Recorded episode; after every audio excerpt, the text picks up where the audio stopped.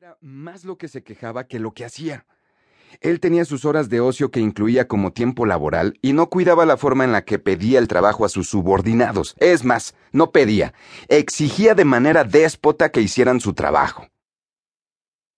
Obvio que también en estos reajustes la llevan justos por pecadores, pero una historia personal es precisamente eso, muy personal, y solo quien la vive sabe la verdadera trama, puede deducir el porqué del desenlace y, sobre todo, si fue algo justo o injusto. Usamos a diestra y siniestra frases con el fin de dar esperanza a quien sufre, confortar de alguna manera a esas personas que se acercan a nosotros con el afán de descargar una preocupación o una pena. Tenemos la mejor intención de ayudar, de consolar o animar, pero no siempre las palabras que utilizamos son las más adecuadas. Y obvio, es sumamente reconfortante encontrar un par de oídos dispuestos a escucharnos y comprender nuestra pena. Todos lo hemos padecido. El mundo está lleno de gente con muy buenas intenciones, y entre las grandes y muy positivas se encuentra dar ánimo a quien deseamos que supere una adversidad. Sin embargo, hay palabras que se convierten en campanas que resuenan en el viento, sobre todo para quien vive una tragedia. ¡Échale ganas! Es una de las frases más comunes utilizadas cuando no encontramos qué decir. ¿Está la persona incapaz de mover un dedo después de una intervención quirúrgica o un accidente con un dolor intenso? Y con la mejor intención de aportar algo que ayude a sobrellevar el trance, entramos a su habitación en el hospital y le decimos la célebre frase. Échale ganas, compadre, tú puedes. ¿De veras puede? Me pregunto, ¿qué puede hacer en esos momentos para echarle ganas? Por supuesto creo en la fuerza de la actitud positiva, pero hay momentos en que verdaderamente esas palabras salen sobrando o pueden incluso incomodar a quien las recibe en momentos álgidos. Regresando a la historia inicial de este capítulo. ¿En serio no pasa nada con quien tiene pavor de que sus riñones dejen de funcionar y requiera diálisis periódicas o un trasplante de riñón? Claro que sucede algo. Y por supuesto no somos psíquicos para asegurar que no pasará nada o que todo se solucionará de la mejor manera. Puede ser que en este momento te preguntes por qué titulé este audiolibro que estás escuchando así. No te enganches. Hashtag todo pasa. Porque en el fondo del corazón tú sabes que todo pasa.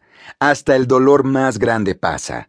Hasta la pena por un adiós siempre pasará y pasará también el tiempo en que un ser humano deje de sufrir, ya sea por la adaptación, la sanación o la liberación que solo la muerte puede traer. Sin embargo, usar una frase así, solita, para reconfortar en un momento de crisis, puede caer como agua helada si no se agregan otras palabras que pueden ayudar significativamente. Me duele lo que estás pasando. Sé que la incertidumbre es enorme, pero es momento de aceptar lo que ocurre. A lo que venga, deseo que tengas la fuerza y entereza para sobrellevarlo. ¿No crees que se escucha más razonable y esperanzador? Creo que el primer paso para superar una pena es la aceptación. Por eso mucha gente cae en el pozo de la depresión, por no dar este importante paso. Acepto el dolor. Acepto la pena. Acepto que la regué. Acepto que me confié. La aceptación es liberación porque dejamos de ser víctimas de las circunstancias y de la poca consideración de los demás. En esta vida podemos tomar el rol de víctimas o de responsables. Como víctima, solo obtendremos la conmiseración de los que nos rodean, quienes nos verán con bondad deseando que nuestra pena se vaya. Es natural estar unos momentos en esa frecuencia de víctimas, pero no debemos permanecer por mucho tiempo ahí. Tenemos que dar el paso y entrar en la frecuencia de la responsabilidad, donde tomemos las riendas de nuestra vida y veamos qué opciones hay para seguir. En esta frecuencia de verdad se pueden superar las adversidades.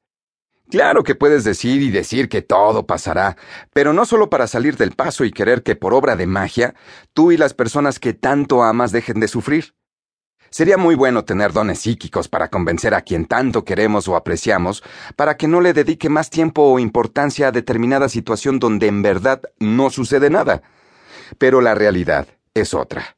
Sí sucede. Y se vale decir que deseamos de corazón que todo pase, pero con una dosis de aceptación de la realidad que por el momento no se puede modificar.